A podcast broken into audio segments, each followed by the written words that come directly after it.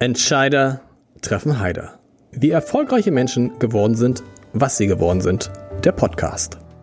Dieser Podcast wird von der Hamburg Commercial Bank präsentiert. Die ist jetzt eine private Geschäftsbank und hat ihren Sitz, wie ihre Vorgänger, seit vielen Jahrzehnten in Hamburg. Die Hamburg Commercial Bank ist spezialisiert auf mittelgroße Unternehmenskunden. Viele davon kommen aus den Bereichen Immobilien, erneuerbare Energien oder aus der maritimen Wirtschaft. Wenn es um komplexe Themen rund um klassische Bankdienstleistungen, um Projektfinanzierung oder Kapitalmarktprodukte geht, ist die Hamburg Commercial Bank eine sehr gute Adresse. Und jetzt viel Spaß bei Entscheider treffen Heider. Mein Name ist Lars Heider und ich freue mich sehr, dass ich heute Alexandra von Rehlingen zu Gast habe. Nicht, weil sie eine der bekanntesten, erfolgreichsten PR-Unternehmerinnen des Landes ist, sondern weil sie die erste Vegetarierin in diesem Podcast ist. Und liebe Alexandra, ich habe so das Gefühl, ähm, du bist auch, also du bist die erste Vegetarierin, die ich aus der Hamburger Gesellschaft kennengelernt habe. Ich habe immer gesucht, wo sind außer mir noch Vegetarier in dieser Stadt. Ich habe sie nicht gefunden. Mein Lieblingsbeispiel äh, war beim äh, Mathieu mal, wo ich die großes große Mahl in, in Hamburg im Hamburger Rathaus mit glaube ich 400 Leuten, die da eingeladen sind und da fragte ich die Protokollchefin mal, wie viel Menschen denn vegetarisch bestellt hätten. Und dann sagte sie einer. Und dann wusste ich, das war ich. Also herzlich willkommen. Wir müssen darüber sprechen. Warum tun sich so viele Führungskräfte offensichtlich schwer damit, auf Fleisch und Fisch zu verzichten? Also ich freue mich sehr eingeladen zu sein. Vielen Dank. Und das ja. Thema ist natürlich mein Herzensthema und wundert mich selber sehr, weil ich ja auch viele Events betreue und wir haben eigentlich so eine Quote von immer circa 20 Prozent, wo die Leute vegetarisches Essen bestellen. Okay. Kann vielleicht auch am Standort liegen, weil wir ja unsere meisten Events in Berlin machen und da sind natürlich bekanntermaßen viele Veganer und Vegetarier. Ähm, und mich wundert das, weil auch bei allen Essen, wo ich sonst bin, habe ich eigentlich immer so im Umfeld schon noch einige Leute, die vegetarisch essen. Aber das freut mich, dass ich jetzt sozusagen die Galionsfigur für die Vegetarier bin. aber ist es, aber in der Hamburger Gesellschaft könntest du mir auf Anhieb fünf, sechs Menschen, wichtige Menschen in Hamburg nennen, die Vegetarier sind? Und dann noch Männer? Nee, Männer nee. ist schwierig. Da habe ich mich irre gefreut, als du dich neulich geoutet hast. Da muss ich jetzt wirklich mal direkt äh, drüber nachdenken. Also wahrscheinlich gibt es schon einige Leute, also einige Freundinnen von mir ähm, essen kein Fleisch. Aber jetzt so typische, also Christina Tröger zum Beispiel von, äh, die immer mit dir immer diese super ähm, CEO macht, diesen Club der europäischen Unternehmerinnen, die würde auch, glaube ich, nie Fleisch servieren, weil sie relativ äh, da bewusst ist. Ähm, Anne Fleck, die Ernährungsspezialistin, ist, würde jetzt auch kein, nicht gerade irgendwelche Aber noch kein Mann dabei essen. gewesen. Aber ähm, ja, stimmt. Also das ist, da ist noch einiges zu missionieren. Seit wann bist du Vegetarierin? Wir wollen nicht nur über Vegetarier, äh, Vegetarismus sprechen, keine Sorge, aber seit wann bist du Vegetarierin? Also das kann ich genau sagen. Ich habe vor ungefähr 25 Jahren den ersten Bericht über Tiertransport und Massentierhaltung gesehen. Das war von Karremann, ein ZDF-Dokumentarfilmer. Mhm. Und das hat mich so nachhaltig erschüttert, dieser eine einzige Film, dass ich seitdem nie wieder Fleisch gegessen habe, weil ich mich einfach an diesem widerwärtigen Kreislauf nicht mehr beteiligen wollte, weil ich es einfach so entsetzlich finde, was mit den Tieren passiert. Und ich glaube, dass das Karma von diesen gequälten Tieren auch auf die Leute übergeht. Ich glaube auch, dass es ungesund ist, sich von morgens bis abends mit Fleisch voll zu stopfen, noch dazu mit billigem Fleisch, was ja klarerweise Massentierhaltungsfleisch ist. Und das ist sozusagen, dann habe ich diese Erkenntnis gewonnen und da seitdem das einfach für mich entschieden, es nicht mehr zu machen. Habe natürlich zugegebenermaßen auch ein bisschen missioniert. Also meine Kinder, als sie noch klein waren, ähm, da habe ich dann auch bei Kindergeburtstagen angerufen und habe gesagt, wenn es ekelhafte Würstchen gibt, dann kommen meine Kinder nicht. Ich war Hast du wirklich bisschen, gesagt, wenn es wirklich gemacht. Da freuen sich ja. andere Mütter drüber. Ja, weil Würstchen, also ich meine, Würstchen sind ja per se schon ganz schrecklich, ja, weil da ist ja alles drin, was du nicht wissen möchtest. Ähm, da kann man es ja auch so. Aber verstecken. Kinder lieben das, oder? Ja, aber Kinder lieben natürlich auch das, was sie ständig vorgesetzt bekommen. Das stimmt. Und wenn du ihnen vorlebst, ähm, Fastfood und Würstchen und, und äh, McDonalds zu essen, das war bei Todesstrafen verboten bei mir. Es gab keine Barbie-Puppen, keine McDonalds, keine Waffen. Ich habe also ein bisschen konsequente Sachen in meinem Leben mit den Kindern zum Beispiel schon gemacht und ähm, wie gesagt, ähm, vegetarische Ernährung, aber natürlich später habe ich das denen überlassen. Weil mein Und Kinder wie ist es heute? Sind Sie? Ja, eine ist Vegetarierin immer gewesen. Die hat von Kindheit an nie Fleisch gewollt und okay. will es bis heute nicht.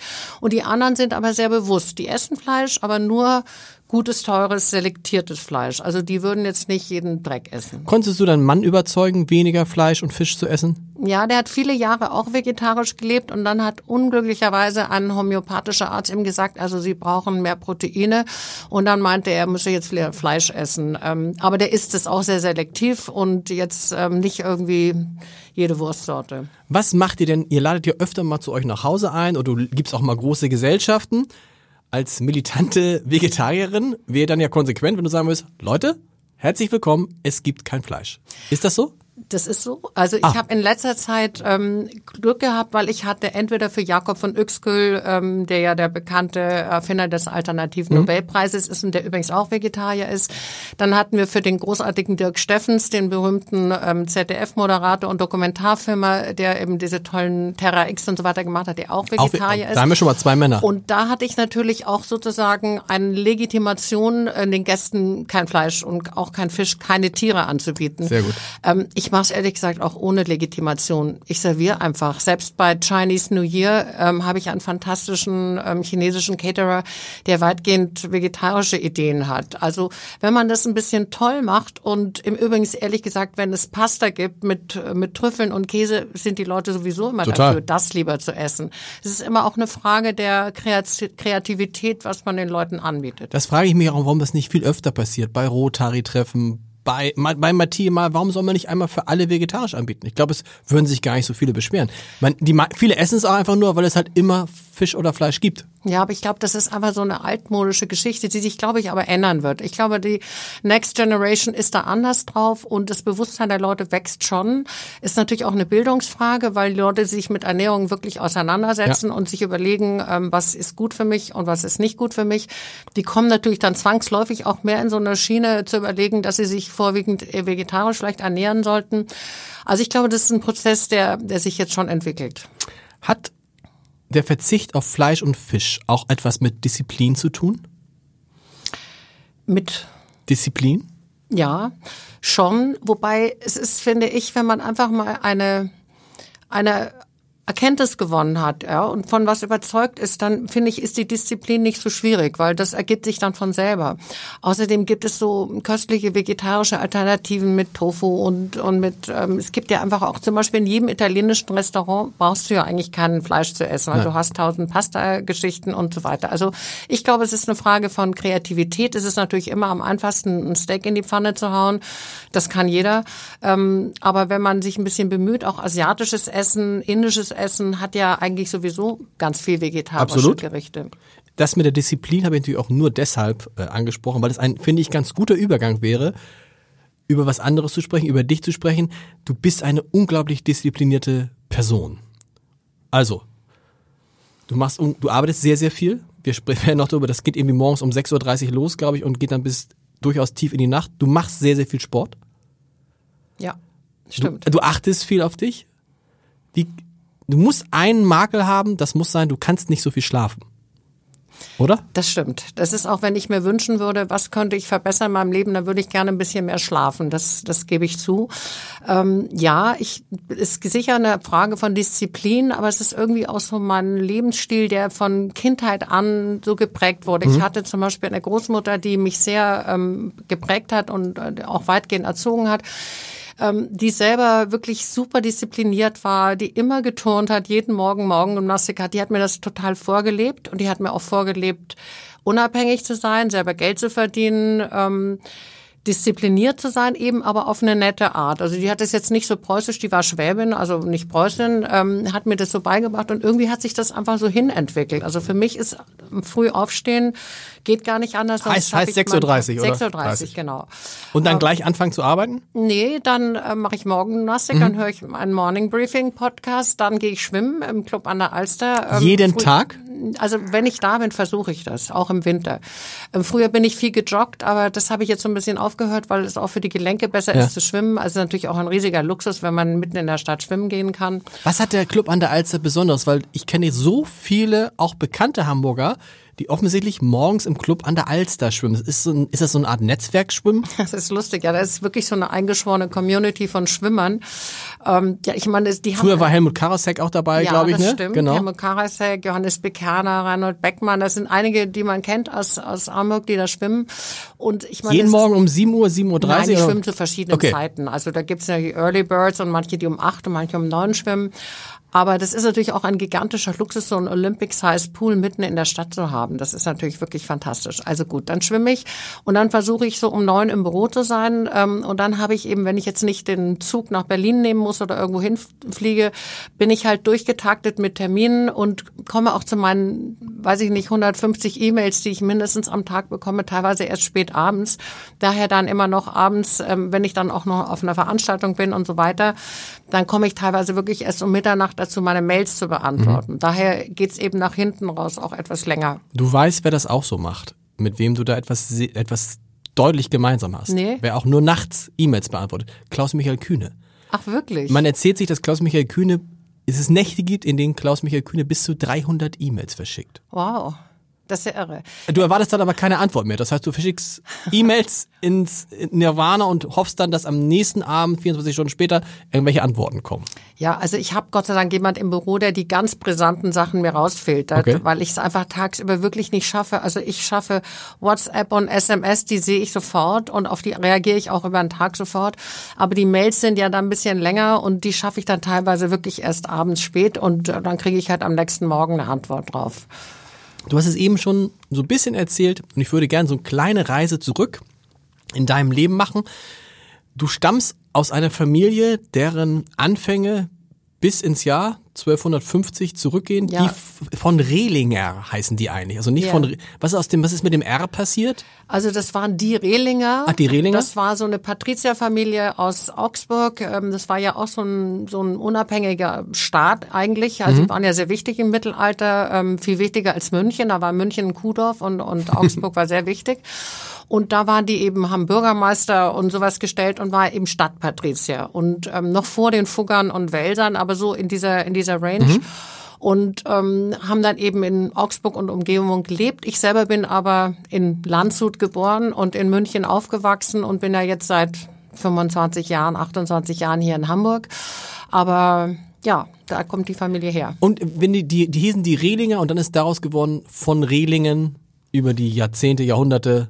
Die wurden dann irgendwann zu Freiherren geadelt und wurden dann, ähm, hat sich der Name von die Rehlinger in Freiherren von Rehlingen verwandelt. Ich glaube, muss dann direkt mal nachschauen, in welchem Jahrhundert die zu Freiherren wurden.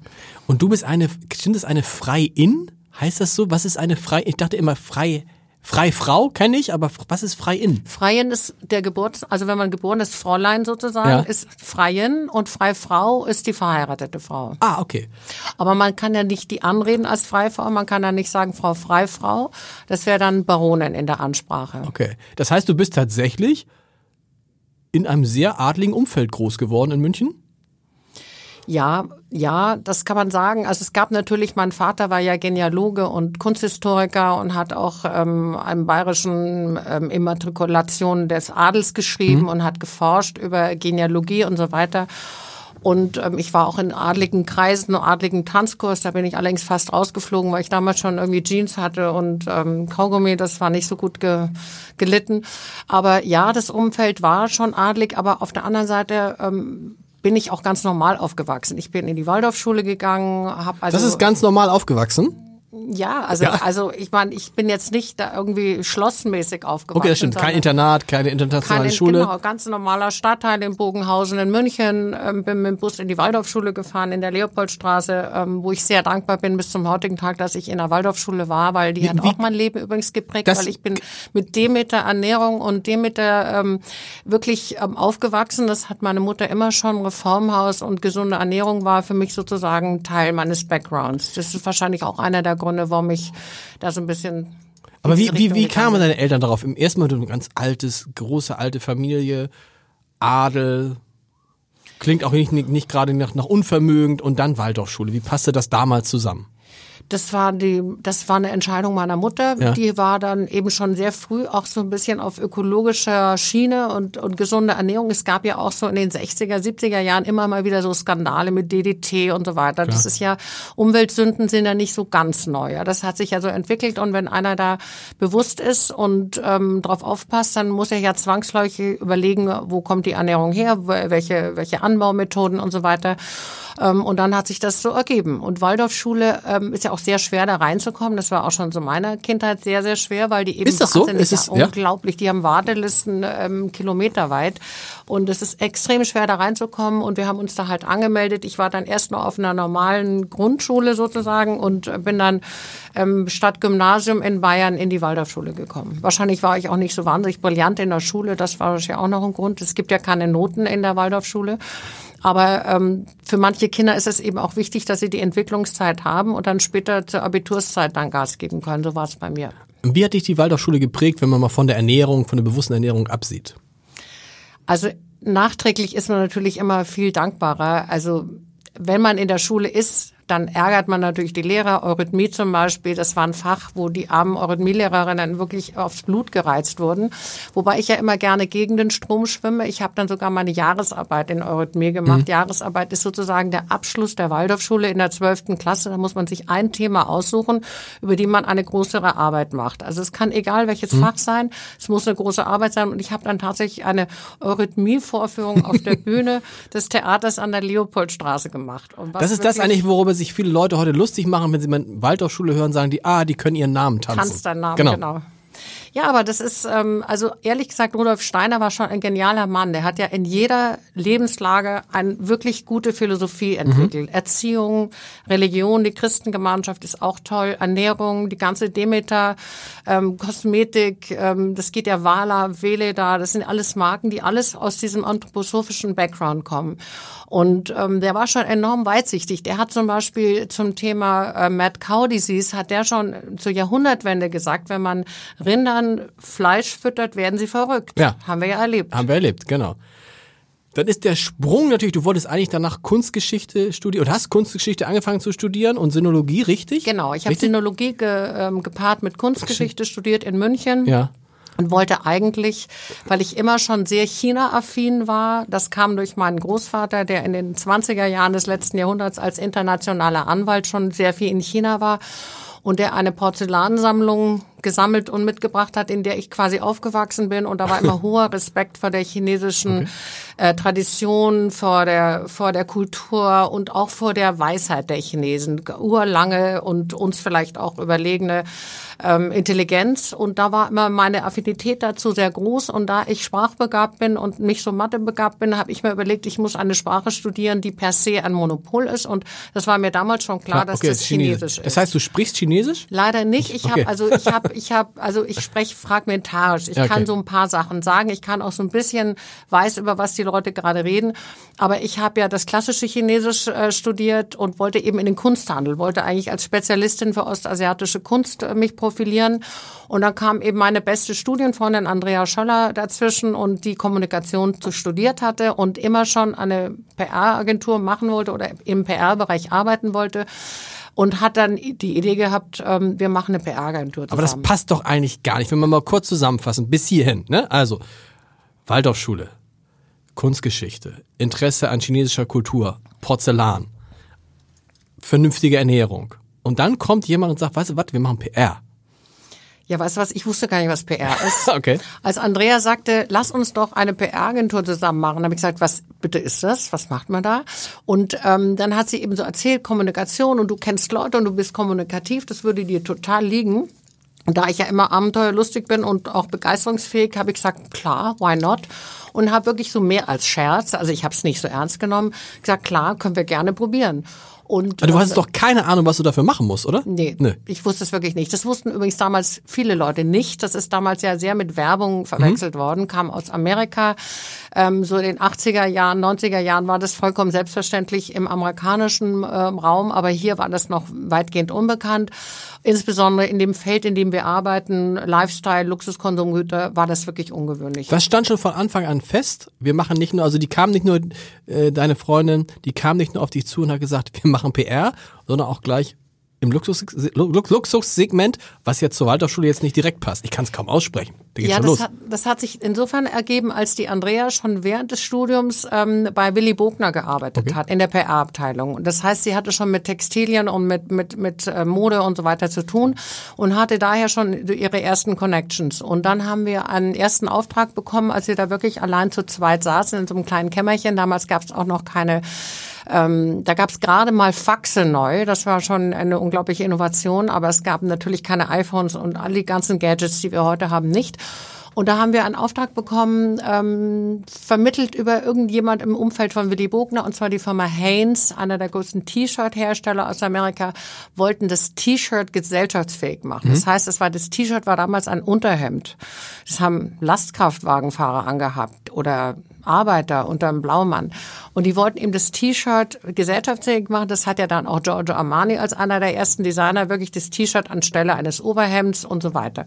Und das war sozusagen die Aufgabe im deutschsprachigen Raum. Und dann haben wir diesen Etat bekommen. Der war schon mal ein ordentlicher Etat. Mit dem haben wir gestartet. Und dann kam eben danach einer nach dem anderen Modekunden. Und so hat sich das entwickelt. Wir haben ja in München angefangen. 86 und haben dann aber 88 schon das Hamburger Büro aufgemacht, weil wir relativ schnell erkannt haben, dass Deutschland anders strukturiert ist als andere europäische Länder mit nur einem Medienstandort. Mhm. Wir haben ja immer noch drei, München, Hamburg, Berlin. Und haben dann eben, Hamburg war ja immer schon extrem wichtiger Medienstandort, damals noch wichtiger, haben dann eben ähm, das Hamburger Büro aufgemacht mit der Chance fürs Schleswig-Holstein Musikfestival erste Events zu machen. Also das war sozusagen der äußere Anlass, warum wir Hamburg machen konnten. Und dann musstest du nach Hamburg. Ja, wie ist dann die Entscheidung? Weil du bist ja auch ein Münchner Gewächs gewesen und da war, wie habt ihr das ausgemacht, dass du nach Hamburg musst? Weil bis dahin hattest du wahrscheinlich mit Hamburg ja nicht so viel zu tun, oder? Ja, das traf sich aber auch privat sehr gut, weil ja. mein Mann, also damals noch nicht Mann, Matthias Prinz ja in Hamburg als Rechtsanwalt ja. äh, gearbeitet hat. Insofern war ich sowieso interessiert in Hamburg zu sein und dann hat sich das einfach so, manchmal sind es ja einfach so Fügungen, dass so Sachen sein sollen, ja. So ein Timing, das Angebot, das zu machen und dann auch das private Interesse in die Stadt zu gehen und dann fand ich Hamburg immer schon die einzig coole Alternative zu, zu München. Insofern hat sich das wirklich ähm, einfach so eigentlich selber so ergeben. Aber du hattest ja in München wahrscheinlich Top-Kontakte, also einerseits familiär, andererseits durch das, was du gemacht hast. In Hamburg gab es diese Kontakte damals wahrscheinlich nicht. Nein, die musste ich mir wirklich langsam aufbauen. Und das braucht ja in Hamburg länger als in anderen Städten, denn ich weiß noch genau, als ich aus München äh, frisch da war, habe ich mich immer gewundert, dass die Leute nicht fragen, wie heißen sie, wie geht's ihnen, was machen sie, ah, sondern, ich, sondern ich frage, sag's nicht. Sie fragen immer noch, es gibt, ist bis heute noch so, sie fragen, wo wohnen genau, Sie? Genau, wo wohnen Sie denn? Habe ich gesagt, was haben die denn immer nur diese Leute, wo ich wohne? Was geht die das dann ja. eigentlich an? Und wenn ich dann gesagt habe, Jonsallee, dann haben die Dann gesagt, war alles gut. Welche Höhe? Tatsächlich. Welche Höhe? Nein. Ja, also wenn du dann zu nah an der Uni warst, das war dann auch schon nicht mehr gut. Das kennen wir ja auch ja. von der Elbchaussee, heißt es ja immer trockene oder nasse Seite und so weiter. Ja, aber es ist noch viel, es ist noch viel schlimmer. Mich hat neulich die, die, die, sag mal, der, der Chef oder die Chefin, um es nicht zu verraten, eines großen Hamburger Konzerns gefragt, sag mal Lars, du bist doch ganz weit rausgezogen. Du wohnst doch jetzt ganz weit draußen. Und dann sagte ich, äh, Moment, ich wohne in Alsterdorf. Sag ich doch, weit draußen. Ja, so, und dann ist man auch abgestimmt, dann hat man das Gefühl, ich habe dann versucht zu erklären, dass Alsterdorf von Winterhude, dass das der Nachbarstadtteil von Winterhude ist und dass zwischen vom Leinfahrt bis zu meinem Haus vielleicht, naja, mit dem Fahrrad vielleicht fünf Minuten. Ja, ist komisch, Stimmt. ja. Aber warum ist das? Es ist immer noch, es ist auch immer noch so in Hamburg, dass äh, in dem Moment ist man auch so ein bisschen abgestempelt, oder? Also wenn, ja, einer, wenn einer zu dir sagt, wenn du sagst, woher kommen Sie denn? Und der sagt, ich wohne in Wilhelmsburg, dann ja. gehen immer noch das Kopfkino los. Ja, ja, absolut. Also ist Hamburg wirklich sehr speziell. Also anders als andere Städte. Und schlimm, eigentlich schlimm, weil viele Vorurteile, oder? Ja, aber ist ja auch wiederum ganz lustig, weil es ist einfach so eine Philosophie, auch dieses Alster oder Elbe. Ja. Ich habe es auch nie verstanden, wie man freiwillig an der Elbe wohnen kann, wo das so weit weg ist, ja. ja, wo man genauso schön im Grünen mitten in der Stadt wohnen kann. Aber das ist halt so eine Philosophie, das ist auch bei den Kindern so, bei den Jungen so, das ist ja auch dann mit ihren Hockeyclubs Alster oder Elbe, das ist ja wirklich dann, das sind ja dann Planeten Planeten auseinander. Es ist wirklich amüsant. Aber das ist typisch. Und ähm, das war eben so das Erste, was ich in Hamburg, was mir auffiel. Und man braucht schon lange, bis man sich sozusagen das Vertrauen der Hamburger Gesellschaft erarbeitet hat. Also dass man wirklich ähm, sozusagen glaubwürdig ist und seriös ist, dass man auch einladen kann und die Leute auch dahin gehen können. Ja, das ist also das ist in anderen Städten leichter, würde ich sagen. Ja. Und andere Städte fragen auch in Berlin fragt keiner, wo man lebt, oder? Nein, das ist da musst du einfach nur eine coole Einladung verschicken, dann kommt zwar die Hälfte der Leute nicht, weil die haben sie natürlich so wahnsinnig undiszipliniert und bekommen jeden Tag 6000 Einladungen. Da muss man wieder auf andere Sachen achten. Aber jedenfalls ist es nicht so erklärungsintensiv, wer man ist, warum man einlädt und ähm, ob man und was man anhat. hingehen kann. Oder? Was man anhat, ist auch in Berlin was man anhat. Ja, das hat sich aber verbessert. Ist das es so? war in, in Berlin am Anfang, wir sind ja schon seit 99, haben wir ja auch einen Agenturstandort in Berlin. Und ich erinnere noch genau, am Anfang war das wirklich eine Katastrophe. Ja, da musste man wirklich immer ganz minutiös den Dresscode angeben, damit es einigermaßen optisch erträglich ist. Das hat sich total geändert, weil Berlin natürlich jetzt auch sehr sehr international und sehr cool und das Publikum einfach anders geworden ist. Also das kann man nicht mehr vergleichen. In Hamburg musste man es noch nie angeben, Dresscode. Aber dafür kommen die meisten, kommen oft Leute und es ist relativ lang, sieht relativ langweilig und relativ gleichförmig aus, ne? Oder nicht? Ach, das hat sich, das ist auch eine Generationsfrage. Okay. Also äh, die junge Generation, die schaut schon auch ganz cool hier aus, also sehr gut angezogen. Also ich weiß noch, ähm, wir waren ja mal, wir haben ja lange für Giorgio Armani gearbeitet und er war immer total begeistert, wie gut angezogen der Durchschnitt der Leute hier in Hamburg ist. Weil Das natürlich dieses Armani Blau ist natürlich auch so ein Hamburger Blau. Was wäre gewesen, wenn du jetzt auf die Frage, wo wohnen sie, nicht gesagt hättest, in Alsternähe, sondern in Rahlstedt? Hätte das deiner Karriere in Hamburg geschadet? In dem Bereich, in dem du tätig bist? Also ich würde mal sagen, es hätte es nicht gefördert, Ja. um das mal vorsichtig auszudrücken. Ähm, das, ähm, da, da ist schon sicher eine gewisse Intoleranz oder eine gewisse Befindlichkeit. Ähm, das hätte es jetzt nicht gefördert. Allerdings wäre es auch für mich schwierig gewesen, denn das ganze Umfeld, man muss das ja auch pflegen. Ja, die Gäste, die man einlädt und die Menschen, mit denen man zu tun hat, die muss man ja auch irgendwie treffen und sehen und das ist ja von Rahlstedt auch dann schwieriger, auch zu den Locations, die man dann sozusagen halt bespielt, ähm, da zu sein. Du hast einen wunderbaren Satz gesagt über die Gesellschaft in Hamburg im Vergleich mit der Gesellschaft in Düsseldorf und Berlin. Hoffentlich stimmt der Satz auch so. Ich versuche ihn zu zitieren. In Hamburg spenden die Leute und reden nicht drüber. In Düsseldorf und Berlin ist es genau umgekehrt. Gilt das noch? Ja, da ist schon was dran. Also die Hamburger sind schon Mäzenate, also mäzenatisch drauf per se. Das ist wirklich bemerkenswert. Es gibt hier natürlich die, die üblichen tollen Familien, so wie Ottos oder Karan oder was, die immer ganz vorne sind mit Spenden. Aber insgesamt ist einfach, das merken wir auch bei Charities und Veranstaltungen, es ist schon sehr viel diskreter und sehr viel profunder hier. Das hat man ja auch bei der Elbphilharmonie gesehen. Ich meine, es kam ja einiges an privatem Geld am Anfang zusammen, die die, die Basis geschaffen haben, war nachher ein Tropfen auf den heißen Stein leider. Aber immerhin, das muss eine Stadt erst mal schaffen, 60, 70 Millionen mal schnell in ein paar Monaten privat zusammenzusammeln. Und da ist Hamburg schon großartig, ähm, weil da ist einfach wenig Show und viel Do. Und das ist in anderen Städten sicher umgekehrt. Das ist auch mit dem ganzen Konsumverhalten so. Also ich weiß, früher war das wirklich so, die Leute haben ungerne, also die besonders wohlhabenden Familien, ungerne sind die mit großen Tüten von namhaften Marken rumgelaufen am Neuen Wall oder so, haben sich's lieber schicken lassen. Ich würde mal sagen, in Düsseldorf und München ist es genau umgekehrt. Da laufen die lieber mit einer leeren großen Tüte rum, als sich's schicken zu lassen. Also ähm, da ist es ein großer Unterschied. Trotzdem bist du relativ viel in Berlin. Du hast auch mal gesagt, der ICE ist dein zweites Wohnzimmer. Wäre es nicht konsequenter zu sagen, ich verlege meinen, mein- meinen Lebensmittelpunkt nach Berlin? Weil du bist wahrscheinlich, hast da wahrscheinlich mehr zu tun, hast mehr Aufträge dort, oder? Nein, das stimmt nicht. Also unsere reine PR-Arbeit ist Ja. immer noch schon sehr aus Hamburg und Okay. München. Ähm, die Events finden zu 90 Prozent tatsächlich in Berlin statt. Aber also ich möchte jetzt auch nicht das ganze Jahr in Berlin leben, ehrlich gesagt. Ich finde Berlin toll. Ich liebe das sehr, aber ich finde es toll in Kombination mit Hamburg. Also ich finde, das ist wirklich ein ultimativer Luxus, wenn man in beiden Städten sein kann. Und ich finde, jede Stadt hat etwas, was die andere nicht hat. Also ähm, Hamburg hat einfach, ist grün, ist wunderschön, hat wahnsinnige Kla Klasse und ist einfach eine super Stadt als Basisstadt.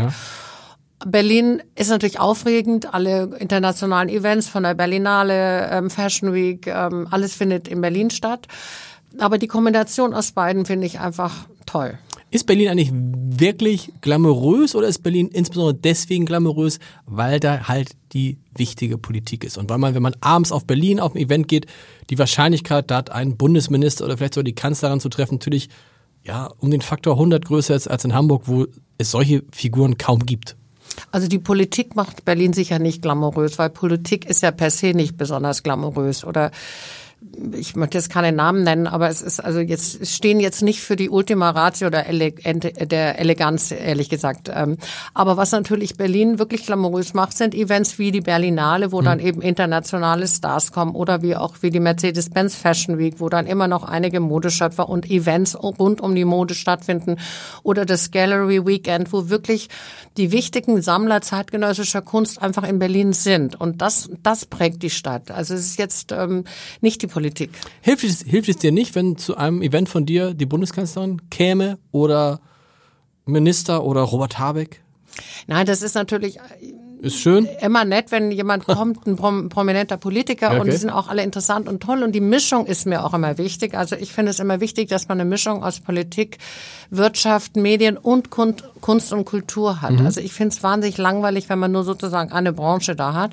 Und diese Mischung kriegt man natürlich tatsächlich in Berlin am besten hin, weil man hat natürlich Politik da und rund um die Politik auch immer mehr Wirtschaft und, und Leute, die wirtschaftliche Interessen haben und mit der Politik reden müssen und dann eben Kunst Kunst und Kultur. Wir haben fast alle SchauspielerInnen, die in Deutschland wichtig und bedeutend sind, leben mittlerweile in Berlin. Mhm.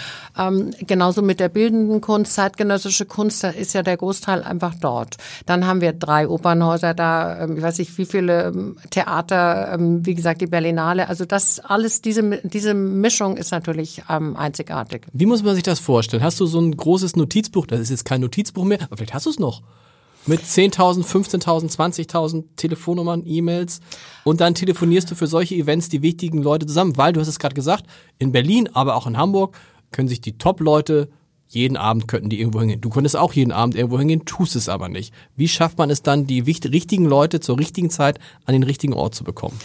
Also wir haben natürlich einen riesigen Verteiler im Computer. Ich glaube, mhm. wir haben 25.000 wirklich aktive Adressen, Datensätze, wo wir auch wissen, und das ist, glaube ich, auch das Besondere an uns als Agentur, weil wir das eben über so viele Jahre diese äh, Kontakte haben wachsen lassen und aktiv befeuert haben, dass wir auch wissen, wer die Leute sind. Dass es jetzt nicht nur Karteileichen sind oder irgendwelche prominenten Namen, zu denen man aber keinen wirklichen Zugang hat, sondern dass wir von sehr vielen Leuten wirklich einen, einen persönlichen Zugang haben.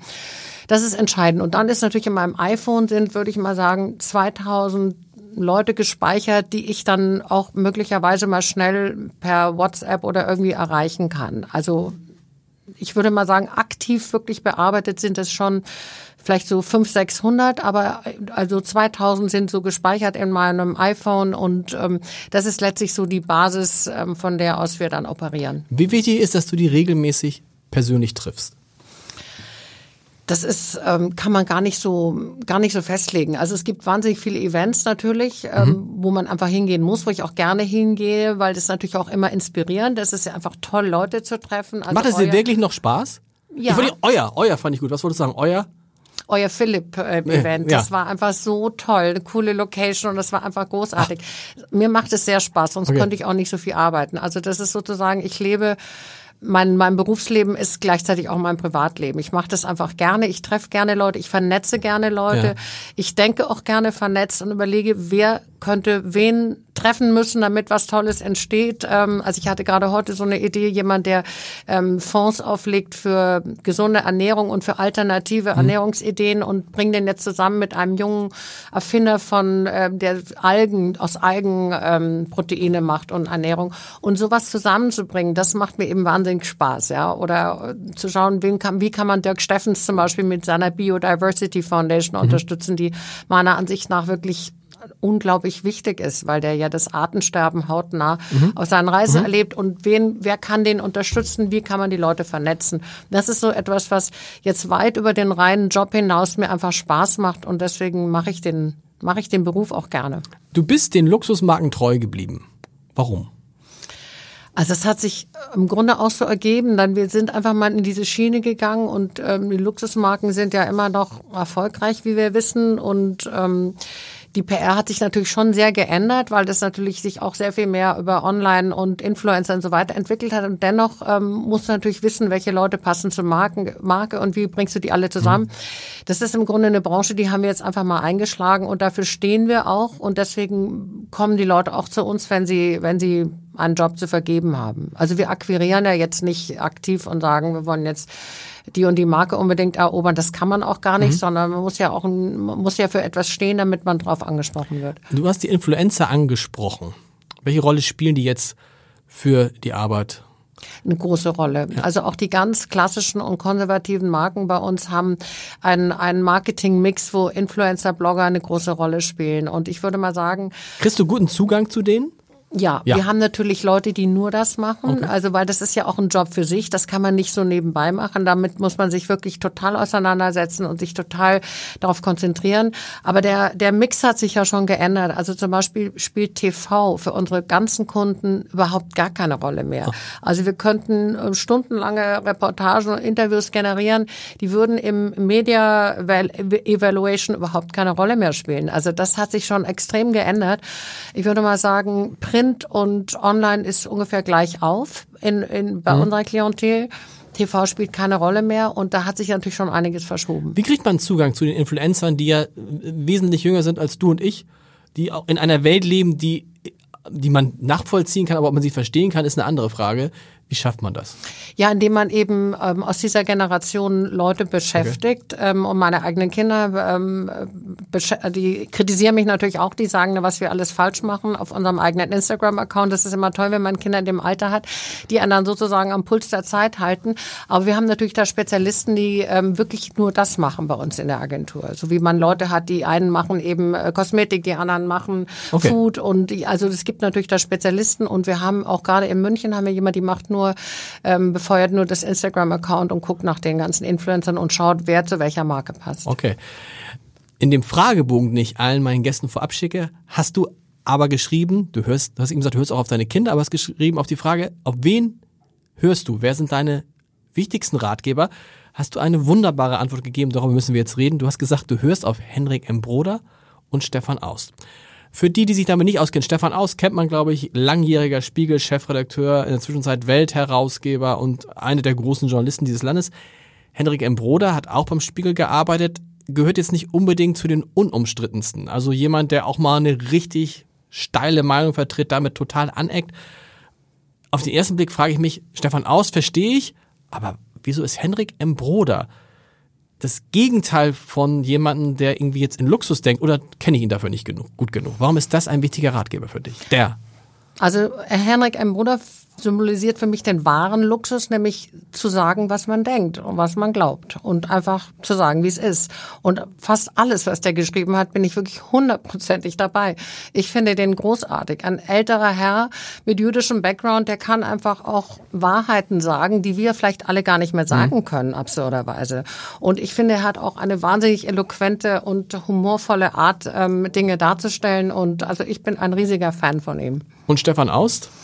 Stefan Aust ist natürlich ähm, recherchiert alles wirklich vollkommen bis ins Detail und zwar emotionslos. Ja, bei Stefan weiß man wirklich immer, ja. er ist einfach nicht emotionsgetrieben, er ist auch nicht eingefärbt nach irgendeiner Richtung, sondern er ist einfach total neutral und konkret und deswegen so extrem glaubwürdig. Und das hat er sich eben natürlich, Spiegel äh, zu der Zeit besonders stand natürlich für totale Glaubwürdigkeit, aber er hat es eben als Persönlichkeit, ähm, finde ich, so verinnerlicht, dass ich einfach immer, wenn ich wirklich eine Frage habe, die mich wahnsinnig bewegt, ähm, dann schreibe ich immer und sage, Stefan, kann das wirklich sein? Ist das wirklich so? Wie zum Beispiel Migrationspakt. Mhm. Da war ich auch sehr, hatte ich schwerste Bedenken und habe ihm das geschickt und er kannte das gar nicht und er hat es recherchiert und hat einen vernichtenden vernichtenden Artikel über sieben Seiten in der Welt am Sonntag mhm. geschrieben, was das für eine absurde Idee ist. Und ähm, das ist nur eins der, der Beispiele von Stefan. Wie muss man sich dich als Chefin vorstellen? Du hast auch geschrieben, da muss ich mal das Zitat mal finden, wer Performance verlangt, muss selber performen. Heißt das, als Chefin muss man immer ein Tick besser sein als seine eigenen Mitarbeiter? Klar, also ich kann ja nicht ähm, Leistung dauernd einfordern, wenn ich nicht selber das auch zeige. Also die Leute sehen ja, dass ich hart arbeite und jetzt nicht ähm, als PR-Lady, diesen Ausdruck hasse ich. Ein ja. furchtbarer Wird Ausdruck. immer- Das war früher so üblich. Ich, wenn man das heute anguckt, also ich weiß, als ich beim Arbeit anfing, die Kollegen, die damals äh, in der Lokalredaktion waren, war immer, ach, die PR-Lady. Ja, furchtbar. Furchtbar. Ist sowas von daneben, weil wir wirklich so hart arbeiten und PR-Lady klingt so nach ähm, Gesellschaftsdame, die mit einem Champagnerglas So rumsteht. Shishi, genau. Das ist wirklich genau das Gegenteil der Fall. Also wenn Sagt aber heute keiner mehr, oder? Na, immer noch ab und zu. Ja? Ja, ja, doch, es wird schon immer noch mal wieder geschrieben. Aber wenn ich das jetzt meinen Mitarbeitern vorleben würde, könnte ich nicht verlangen von denen, dass sie sich so einsetzen, wie sie sich einsetzen. Und ähm, da ich ja auch so ein Wertesystem habe und ähm, zum Beispiel es gibt Etats, die würden wir nie annehmen, also für Pelze oder Fleischindustrie oder Waffen oder keine Ahnung, muss man natürlich auch, wenn man da so ein Wertesystem vorlebt, muss man es auch ähm, zeigen und muss es auch ähm, verinnerlichen und muss es auch immer wieder beweisen. Und Ja. man kann auch das nur erwarten, wie man in den Wald reinruft, kommt es auch wieder raus. Und das finde ich ähm, gehört einfach zu dem Job dazu. Dir macht die Arbeit, muss ja sehr viel Spaß machen, du hast es gesagt, weil du so unglaublich viel arbeitest. Du müsstest ja wahrscheinlich gar nicht mehr so viel arbeiten. Du könntest ja auch dir sagen, was ich, ich stelle mir eine Geschäftsführerin ein oder zwei und bin dann noch Inhaberin. Warum tust du das nicht? Weil wir natürlich auch ein Commitment haben und ein gewisses Niveau aufrechterhalten müssen. Wir haben aber ja auch Geschäft, wir haben eine tolle äh, stellvertretende Geschäftsführerin und wir haben ja auch leitende Positionen und die haben auch viel zu sagen. Also es ist jetzt nicht so, dass die Andrea und ich alles und ausschließlich machen. Trotzdem bleibt immer noch so viel Arbeit hängen, ähm, dass da einfach noch wirklich viel zu tun ist, auch wenn es verteilt ist natürlich, auch über die Städte auf die drei Standorte verteilt. Aber irgendwie weiß ich auch nicht. Ich würde auch vielleicht ganz gerne ein bisschen weniger arbeiten, aber irgendwie geht's auch nicht, weil also irgendwie ich habe das Gefühl, es wird auch immer schneller und immer mehr und die Anforderungen steigen. Also das ist ja in jeder Branche so, auch gerade in eurer Branche so. Letztlich die Erwartungshaltung der Kunden steigt ständig, die Budgets sinken parallel dazu. Das ist so ein bisschen ähm, eine Entwicklung. Es wird einfach mehr erwartet für weniger Geld. Also das kann man wirklich so generell sagen, weil natürlich die Budgets neu verteilt sind. Ähm, die gehen eben jetzt nicht nur in PR, Werbung, das wird ja alles weniger, ist ja auch das Problem der Verlage. Und man muss da, um an Bord zu bleiben, schon ganz schön performen. Wie hast du das gemacht, als die Kinder noch kleiner waren? Du hast gerade gesagt, du bist mit Matthias Prinz verheiratet. Der hat ja auch ein relativ anstrengendes Berufsleben. Ihr habt beide viel gearbeitet. Und ich habe mich immer gefragt, also wie, was war mit den Kindern in der Zeit? Hast du das noch nebenbei gemacht? Habt ihr euch das aufgeteilt? Wie ging das? Also ich habe immer mit Nannies und Au pairs gearbeitet. Also Kitas kamen für mich nie in Frage. Das klang schon so DDR-mäßig. Das wäre also Die Kinder gab- sind nicht in einer Kita gewesen, Nee, die nein? waren im Kinder Waldorf-Kindergarten natürlich okay. vormittags. Und dann wurden die vom Au pair abgeholt und das habe ich deswegen gemacht, weil ich immer wollte, dass die andere Sprachen sprechen. Also Okay. deswegen sind wir auch nie nach Sylt und Mallorca gefahren, damit die nicht immer nur Deutsch sprechen, sondern äh, wir sind immer nach Asien, nach Amerika in den Ferien gefahren, weil mir das immer extrem wichtig war, dass die Kinder international orientiert sind und Sprachen lernen. Weil es gibt ja auch eine Studie, dass Kinder vom Alter ähm, 0 bis 7 die Hirnsynapsen so sind, dass du jede Sprache lernst und zwar schnell lernst. Ganz einfach, genau. Genau. Und deswegen war mir das immer wichtig, dass bei der Betreuung jemand eine Sprache spricht, die relevant ist. Mhm. Das war natürlich immer Englisch und im Fall von unserem Jüngsten Gott sei Dank auch Chinesisch. Der hat wirklich ganz gut Mandarin gelernt, weil ich das große Glück hatte, eine tolle Erzieherin zu finden, die ihn betreut hat. Und ähm, insofern habe ich das einfach äh, immer irgendwie beides jongliert. War eine Menge jonglieren, aber es hat irgendwie geklappt. Sagen die Kinder heute sowas, Mama, Papa, ihr habt ja immer nur gearbeitet? Ja klar, meine Kinder sagen Echt? alle mal, wir haben dich noch nie ohne Telefon erlebt und das stimmt natürlich auch. Aber es stört dich Ähm, nicht? Das, die kritisieren es natürlich, aber ich denke mal, Kinder kritisieren immer und wenn ich jetzt nur als Latte Macchiato Mutter aus Eppendorf da rumgehangen wäre, würden sie es auch kritisieren. Also insofern bin ich da ganz cool und denke mal, unterm Strich ähm, geht's allen ganz gut. Du, deine, deine Eltern haben dir einen, einen, einen wunderbaren Satz mit auf den Weg gegeben. Die musst du mir erklären. Den hast du genannt, wa- was der beste Rat deiner Eltern war, war folgender. Rauchen macht hässlich und alt. Ja, das war Wann haben sie das, zu- wann haben sie das zu dir gesagt? Das hat meine Mutter, die wirklich äh, jetzt nicht so wahnsinnig streng war und äh, jetzt nicht so irrsinnige Prinzipien immer hatte, aber die hatte als eben so in der Pubertät, als alle um einen rum anfingen zu rauchen, hat sie mir halt gesagt, weißt, du, ich kann es dir nicht verbieten, ich kann es auch nicht kontrollieren, aber du musst wissen, macht alt und hässlich. Und dieser Satz hat mich also wirklich davon abgebracht, jemals zu rauchen, war natürlich viel schlauer als zu sagen, du wirst krank und es ist gefährlich und das interessiert ja Kinder nicht so. Aber alt und hässlich, das fand ich gelbe Zähne, gelbe, gelbe Finger, das fand ich immer schon nicht so gut. Also das war ein, war ein guter Tipp von meiner Mutter. Ein Satz, den man heute seinen Kindern wahrscheinlich gar nicht mehr sagen muss, weil Rauchen ist. Ja, also I. Rauchen ähm, ist ja im Grunde stigmatisiert. Also ich meine, es rauchen ja eigentlich, na gut, es rauchen auch Ärzte leider immer noch, aber Gott sei Dank ist ja dadurch, dass es nicht mehr erlaubt ist, in Räumen zu rauchen, ähm, ist es ja, hat sich das ja Gott sei Dank geändert. Ich glaube übrigens, meine persönliche Einsicht ist, dass in 15 Jahren vielleicht von jetzt an übermäßiger Fleischkonsum genauso stigmatisiert sein wird wie Rauchen heute. Meinst du wirklich? Ja, das glaube ich schon, weil unter, weil ich meine, Fleischkonsum ist ja auch umweltmäßig nicht wirklich kompatibel. Da gibt es ja wirklich eine Menge Kriterien, wo man, also zumindest in dieser enormen konsumistischen Art, weil ich glaube, die Menschen essen hier im Durchschnitt, ähm, ich glaube, man nach dem Krieg hat man pro Monat, ich weiß nicht, zwei Kilo gegessen, jetzt sind es, glaube ich, 20 oder so. Wenn man mal Also sieht, es die gibt ja diese, diese, diese tolle Tonnen. Statistik, wie viel Tiere man im Laufe seines Lebens isst. Ich glaube, es sind tausend Tiere, also natürlich Ja, ganz, ganz viele Herde Hühner dabei. Und da wir beide ja gar nichts davon essen, muss also irgendjemand äh, 2000 Tiere essen. Du meinst wirklich, dass es in 15 Jahren ist Fleischkonsum so wie... Also ich kann mir das gut vorstellen. Okay. Also wenn man jetzt schon guckt, so was in der Berliner Szene ist, ähm, das ist irgendwie nicht mehr so wirklich angesagt. Also ich kann auch daneben liegen, vielleicht ist es auch ein Prinzip Hoffnung, aber ich könnte mir das vorstellen. Du hast eben gesagt, dass es schwieriger wird, die Etats zu kriegen, dass die Leute genau gucken, Firmen genau gucken, wofür sie ähm, ihr Geld ausgeben. Wie wichtig ist denn für dich überhaupt Geld? Du hast in diesem Fragebogen auch einen Satz äh, gesagt, den fand ich, da habe ich gesagt, ups. Ähm, wie wichtig Geld ist, Zitat, merkt man erst, wenn man keines hat. Das ist doch aber etwas, was du wahrscheinlich gar nicht erlebt hast.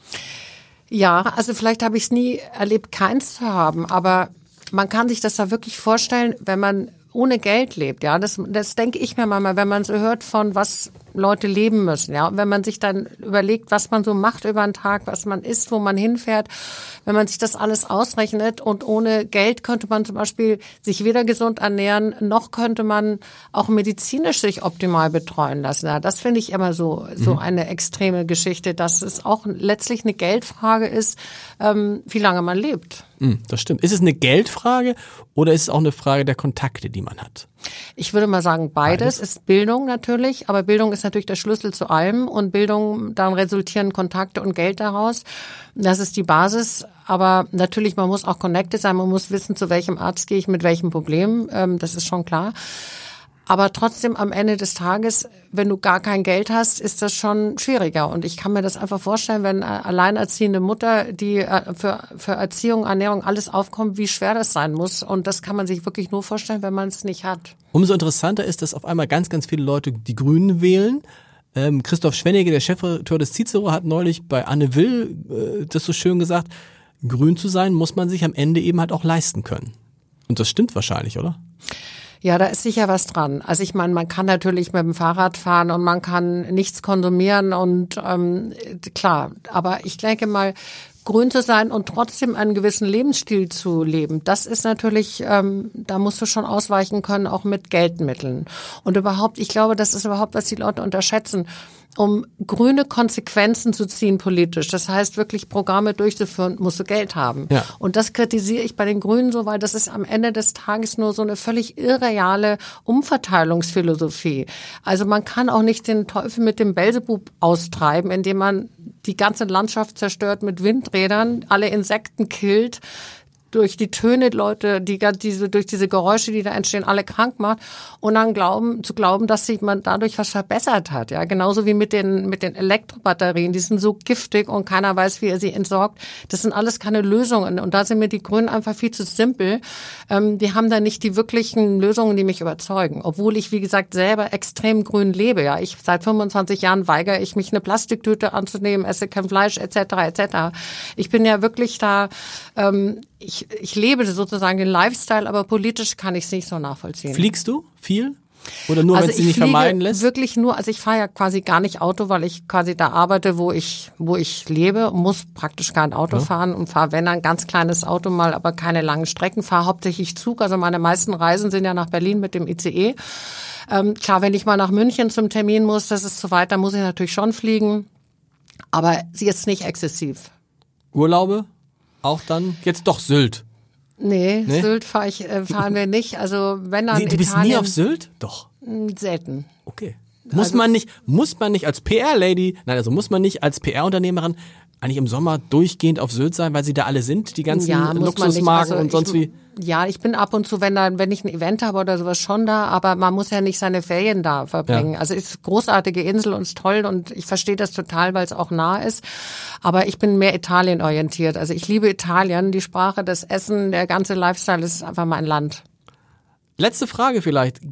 Jeder gute Unternehmer hat immer eine Idee, wenn er keine Lust mehr hat, wer dann seine Nachfolgerin wird. Gibt es bei dir in der Familie Kinder, die sagen, Mensch, Mama, da hätten wir auch Lust zu? Also ähm, unsere drittjüngste Tochter hat gerade ihren Bachelor in Media Communication in London gemacht.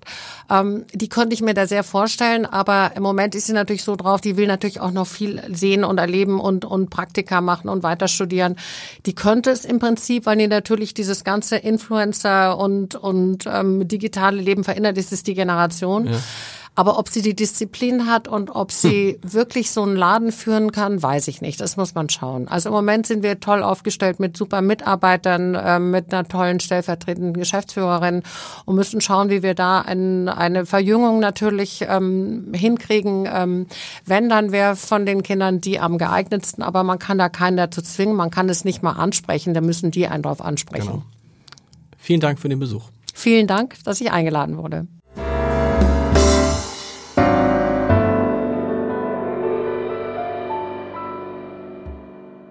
Weitere Podcasts vom Hamburger Abendblatt finden Sie auf abendblatt.de slash podcast.